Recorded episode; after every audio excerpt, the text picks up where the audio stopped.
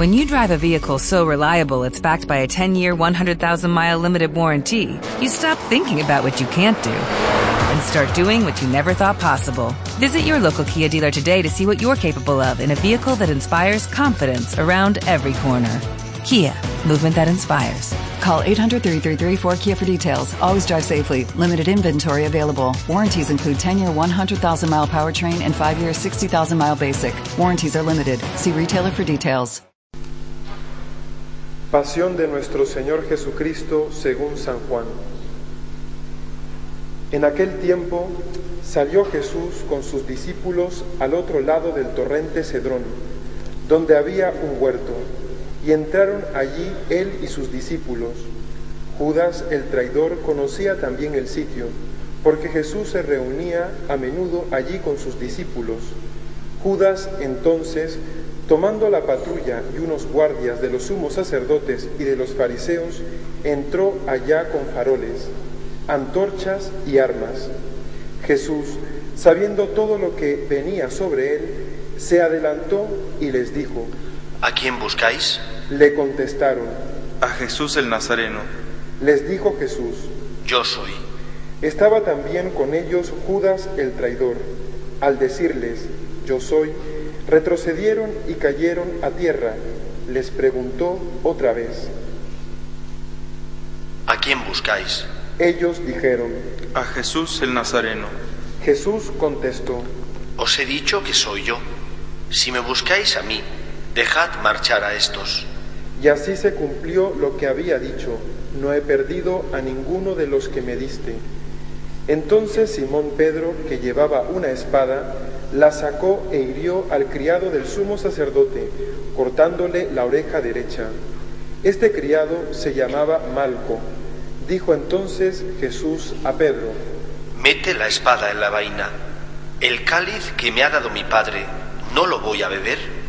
La patrulla, el tribuno y los guardias de los judíos prendieron a Jesús, lo ataron y lo llevaron primero a Anás, porque era suegro de Caifás, sumo sacerdote aquel año. Era Caifás el que había dado a los judíos este consejo, conviene que muera un solo hombre por el pueblo. Simón Pedro y otro discípulo seguían a Jesús. Este discípulo era conocido del sumo sacerdote y entró con Jesús en el palacio del, sumo sacerdote, mientras Pedro se quedó fuera a la puerta. Salió el otro discípulo, el conocido del sumo sacerdote, habló a la portera e hizo entrar a Pedro. La criada que hacía de portera dijo entonces a Pedro, ¿No eres tú también de los discípulos de ese hombre? él dijo, No lo soy. Los criados y los guardias habían encendido un brasero, porque hacía frío, y se calentaban. También Pedro estaba con ellos de pie, calentándose. El sumo sacerdote interrogó, interrogó a Jesús acerca de sus discípulos y de la doctrina. Jesús le contestó, Yo he hablado abiertamente al mundo. Yo he enseñado continuamente en la sinagoga y en el templo, donde se reúnen todos los judíos, y no he dicho nada a escondidas. ¿Por qué me interrogas a mí? Interroga a los que me han oído. ¿De qué les he hablado? Ellos saben lo que he dicho yo. Apenas dijo esto, uno de los guardias que estaba allí le dio una bofetada a Jesús, diciendo, ¿Así contestas al sumo sacerdote? Jesús respondió, Si he faltado al hablar, muestra en que he faltado.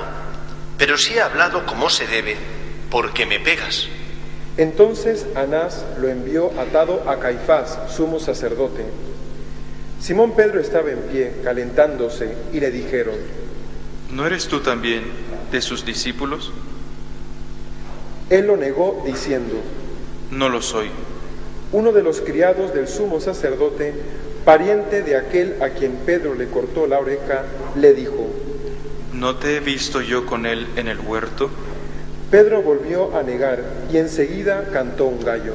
Vamos a parar un momentito. Alguno de los seminaristas, por favor, que se acerque por si hace falta ayudar.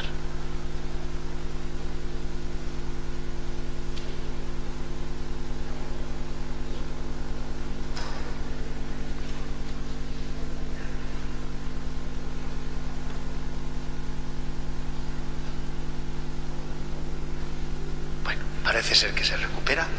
Seguimos entonces escuchando la lectura de la pasión. Llevaron a Jesús de casa de Caifás al pretorio. Era el amanecer, y ellos no entraron en el pretorio para no incurrir en impureza y poder así comer la Pascua. Salió Pilato afuera, donde estaban ellos, y dijo, ¿Qué acusación presentáis contra este hombre? Le contestaron, Si este no fuera un malhechor, no te lo entregaríamos. Pilato les dijo, Lleváoslo vosotros y juzgadlo según vuestra ley. los judíos le dijeron, No estamos autorizados para dar muerte a nadie. y así se cumplió lo que había dicho Jesús, indicando de qué muerte iba a morir. Entró otra vez Pilato en el pretorio, llamó a Jesús y le dijo, ¿Eres tú el rey de los judíos? Jesús le contestó, ¿Dices eso por tu cuenta o te lo han dicho otros de mí? Pilato replicó, ¿Acaso soy yo judío? Tu gente y los sumos sacerdotes te han entregado a mí. ¿Qué has hecho? Jesús le contestó, Mi reino no es de este mundo. Si mi reino fuera de este mundo, mi guardia habría luchado para que no cayera en manos de los judíos. Pero mi reino no es de aquí. Pilato le dijo, ¿Con qué tú eres rey? Jesús le contestó, Tú lo dices, soy rey. Yo para esto he nacido y para esto he venido al mundo, para ser testigo de la verdad. Todo el que es de la verdad escucha mi voz. Pilato le dijo, ¿Y qué es la verdad? dicho esto, salió otra vez a donde estaban los judíos y les dijo, Yo no encuentro en él ninguna culpa. Es costumbre entre vosotros que por Pascua ponga a uno en libertad. ¿Queréis que os suelte al rey de los judíos? volvieron a gritar, A ese no, a Barrabás. El tal Barrabás era un bandido. Entonces Pilato tomó a Jesús y lo mandó a azotar. Y los soldados trenzaron una corona de espinas, se la pusieron en la cabeza y le echaron por encima un manto color púrpura, y acercándose a él le decían, Salve, rey de los judíos. y le daban bofetadas. Pilato salió otra vez afuera y les dijo, Mirad, os lo saco fuera, para que sepáis que no encuentro en él ninguna culpa. Y salió Jesús afuera, llevando la corona de espinas y el manto color púrpura. Pilato les dijo, Aquí lo tenéis. cuando lo vieron los sumos sacerdotes y los guardias, gritaron. Crucifícalo, crucifícalo. Pilato les dijo, Llevaoslo vosotros y crucificadlo, porque yo no encuentro culpa en él. los judíos le contestaron, Nosotros tenemos una ley, y según esa ley tiene que morir, porque se ha declarado Hijo de Dios. Cuando Pilato oyó estas palabras, se asustó aún más, y entrando otra vez en el pretorio, dijo a Jesús, ¿De dónde eres tú? pero Jesús no le dio respuesta. Y Pilato le dijo, ¿A mí no me hablas? ¿No sabes que tengo autoridad para soltarte y autoridad para crucificarte? Jesús le contestó, No tendrías ninguna autoridad sobre mí si no te la hubieran dado de lo alto. Por eso, el que me ha entregado a ti tiene un pecado mayor. Desde este momento Pilato trataba de soltarlo, pero los judíos gritaban, Si sueltas a ese, no eres amigo del César. Todo el que se declara rey está contra el César. Pilato entonces, al oír estas palabras, sacó afuera a Jesús y lo sentó en el tribunal, en el sitio que llaman el enlosado, en hebreo Gábata. Era el día de la preparación de la Pascua, hacia el mediodía. Y dijo Pilato a los judíos, Aquí tenéis a vuestro rey. ellos gritaron, Fuera, fuera, crucifícalo. Pilato les dijo, ¿A vuestro rey voy a crucificar? contestaron los sumos sacerdotes, No tenemos más rey que el César. Entonces se lo entregó para que lo crucificaran. Tomaron a Jesús y él, cargando con la cruz, salió al sitio llamado de la calavera, que en hebreo se dice Gólgota, donde lo crucificaron, y con él a otros dos, uno a cada lado, y en medio Jesús. Y Pilato escribió un letrero y lo, pus- y lo puso encima de la cruz. En él estaba escrito, Jesús el Nazareno, el rey de los judíos. Leyeron el letrero muchos judíos, porque estaba cerca el lugar donde crucificaron a Jesús, y estaba escrito en hebreo, latín y griego. Entonces los sumos sacerdotes de los judíos dijeron a Pilato, No escribas el rey de los judíos, sino, Este ha dicho, soy el rey de los judíos. Pilato les contestó, Lo escrito, escrito está. Los soldados, cuando crucificaron a Jesús, cogieron su ropa, haciendo cuatro partes, una para cada soldado, y apartaron la túnica. Era una túnica sin costura, tejida toda de una pieza de arriba abajo, y se dijeron, No la rasguemos, sino echemos a suerte, a ver a quién le toca. Así se cumplió la escritura, se repartieron mis ropas y echaron a suerte mi túnica. Esto hicieron los soldados. Junto a la cruz de Jesús estaba su madre, la hermana de su madre, María, la de Cleofás, y María, la Magdalena. Jesús, al ver a su madre y cerca al discípulo que tanto quería, dijo a su madre, Mujer, ahí tienes a tu hijo, luego dijo al discípulo, ahí tienes a tu madre. y desde aquella hora el discípulo la recibió en su casa. Después de esto, habiendo Jesús, sabiendo Jesús que todo había llegado a su término para que se cumpliera la escritura, dijo, Tengo sed.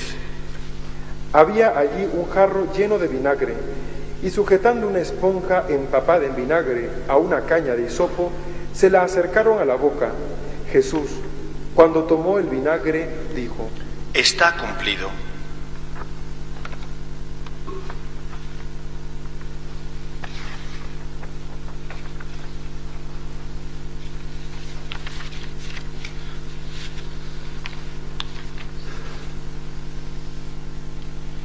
e inclinando la cabeza entregó el espíritu. Ahora como señal de respeto nos arrodillamos.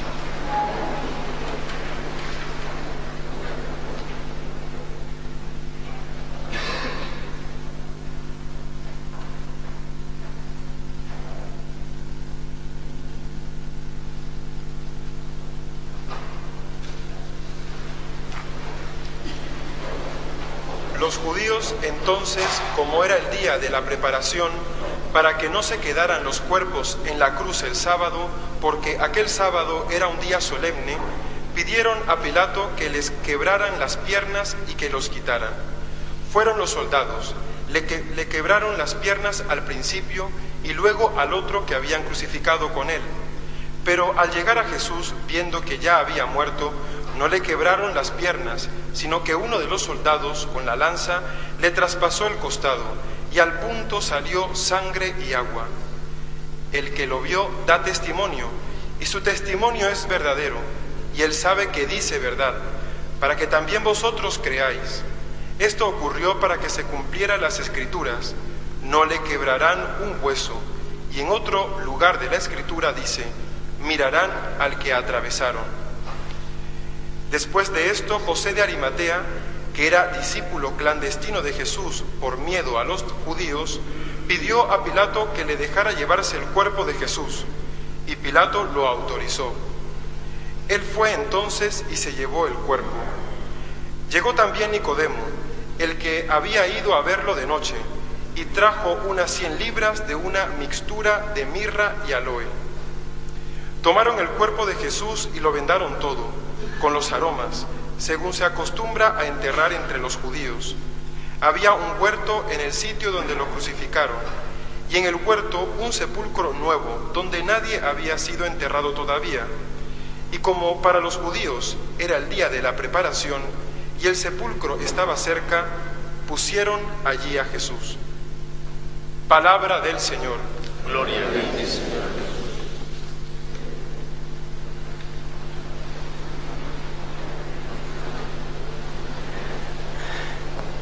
Hemos escuchado este largo relato de la pasión. La Iglesia pone ante nuestros ojos lo ocurrido en aquellos días. A veces tenemos una visión demasiado bucólica, utópica, poco sufriente de lo que ocurrió. Y Cristo murió. Y murió verdaderamente. Y antes de, morir sufrió. Y sufrió uno de los peores sacrificios que un hombre puede sufrir. Porque no solo vio tirado por tierra su dignidad, su fama, sino que además fue ultrajado. La muerte que sufrió Cristo era la muerte reservada a los malhechores. Ninguna persona de bien moría en la cruz. Solamente aquellos a los que el imperio romano tenía reservado el peor suplicio, malhechores, violadores, ladrones, rebeldes, solo esos morían en la cruz. Y Cristo subió a esa cruz y aceptó ese tormento por cada uno de nosotros. Sus heridas nos han curado. Su muerte en la cruz significó nuestra victoria, nuestra salvación. Pero tenemos que caer en la cuenta del precio que Jesús ha pagado, porque a veces no nos damos cuenta de ello. ¿Qué precio tan grande ha pagado Cristo por ti? ¿Qué precio tan grande el del Señor para obtener tu salvación? La muerte en la cruz fue un precio carísimo, que Cristo pagó con gusto con tal de obedecer al Padre y rescatarnos del pecado, pero carísimo. Le hemos costado tanto a Dios, pero a pesar de eso, muchas veces nosotros seguimos sin caer en la cuenta de ello. Y nos comportamos como si mi pecado le importara a Dios poco como si mis debilidades, mis flaquezas, no supusieran para Dios nada. Y sí suponen para Dios. Suponen mucho. Tanto que permitió que su Hijo muriera por ti en la cruz. Tenemos que aprender a aborrecer el pecado. Tenemos que luchar por intentar amar a Dios con todo nuestro corazón, sin dejar nada a un lado sin medias tintas, huyendo de la tibieza, porque Cristo no fue tibio, lo dio todo, no dejó nada, lo entregó completamente todo. Y sin embargo nosotros a veces somos demasiado tibios con Él. Le decimos que le amamos, y es verdad, le amamos, pero solo a medias. Le decimos que lucharemos por levantarnos y volver a empezar, y lo hacemos, pero muchas veces solo a medias. No ponemos todo de nuestra parte. Jugamos con la equidistancia, jugamos con la calculadora para saber hasta dónde podemos jugar con Dios para obtener el resultado de la salvación. Le decimos que sí, pero después en el día a día ese que sí no se nota, no se ve no se plasma en obras concretas. Por eso en esta tarde, en la que la Iglesia nos ayuda a entender el precio que Cristo pagó por nosotros, cambiemos. Luchemos por empezar a cambiar.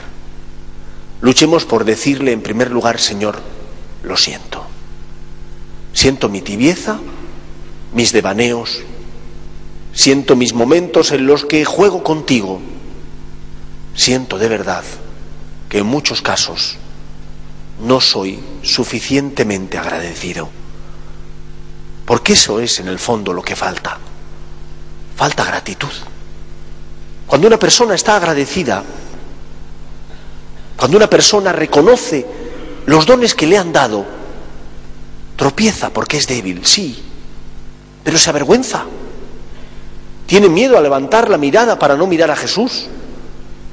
Mientras que cuando, bueno, no valoramos lo que Dios ha hecho por nosotros, cuando nos parece que tenemos derecho a todo, decimos, sí, es verdad, me he equivocado, pero no es para tanto, Dios me ama. Y nos ocurre que en lugar de comportarnos como el publicano de la parábola, que temía levantar los ojos al cielo y mirar a Dios, somos como ese fariseo, orgulloso de sí mismo, confiado en sus fuerzas, que se cree que todo lo que le den es algo a lo que tiene derecho, es debido, por tanto. En esta Noche Santa recordemos el precio que Cristo ha pagado por nosotros. Pero no nos quedemos solo en el precio, ni tampoco nos quedemos en la conversión que tenemos que intentar llevar a cabo en nuestro corazón. Hoy es un día único. Cada 141 años se produce la confluencia de dos días especiales. Viernes Santo y también la Anunciación o Encarnación. Y hoy es ese día. Hoy es ese día en el que confluye, por un lado, la encarnación de Cristo y también su muerte. La encarnación de Jesús y su muerte en una única jornada. Cada Viernes Santo se produce algo parecido, aunque no hayan pasado 141 años. Porque la muerte de Cristo es también nuestra encarnación. ¿En qué sentido? La encarnación de Cristo fue cuando Él asume nuestra naturaleza sin dejar de ser Dios, porque la Virgen María le dice al ángel, aquí estoy, hágase en mí lo que el Señor pide. La encarnación nuestra tiene lugar cuando Cristo, muriendo por nosotros en la cruz, nos encarna a la vida divina, nos rescata de la vida del pecado y nos da la posibilidad de ser dioses. Nos injerta en la vida de Dios. Y eso lo celebramos todos los viernes. Por eso recordémoslos, recordémoslos. Hoy celebramos, todos los viernes santo celebramos que hemos sido injertados en la vida de Dios y que por lo tanto no podemos vivir como si no fuéramos llamados a esa vida tan elevada. Cuando uno bebe agua sucia, la escupe. Y la escupe porque está acostumbrado a beber agua pura. Ninguno de nosotros busca agua sucia. Si estás muerto de sed, el agua sucia te sirve, pero preferirías agua limpia y fresca. Nosotros estamos llamados a beber el agua pura de la vida de Dios. Pero ¿cuántas veces nos conformamos con el agua sucia que nos ofrece el mundo? Hoy tenemos que recordar soy hijo de Dios. He sido injertado en la vida del Señor y no puedo vivir como si aspirara a algo menos. Aspiramos a la vida divina. Comportémonos, por tanto, en coherencia con la dignidad que tenemos, la dignidad de hijos adoptivos, que hemos sido comprados a un precio muy caro, la sangre de Jesús, que hemos sido rescatados desde el madero de la cruz. Desde allí, Cristo pagó la deuda contraída por nuestro pecado. No amamos el dolor, amamos al amor. Amamos a aquel que por nosotros, para salvarnos, sufrió el suplicio de la cruz. Y queremos seguir ese camino, confiando en que el camino de Cristo, el camino del amor, es el único camino que da de verdad la vida verdadera, que nos conecta y nos injerta en la vida de Dios. Recordemos, por tanto, que cuando tengamos que abrazar la cruz, no lo hacemos porque toca, ni la llevamos a regañadientes, la debemos ofrecer y decirle al Señor, por ti, como tú subiste a la cruz por mí, yo abrazo mi cruz por amor a ti y me uno a ti en la obra del amor y de la redención.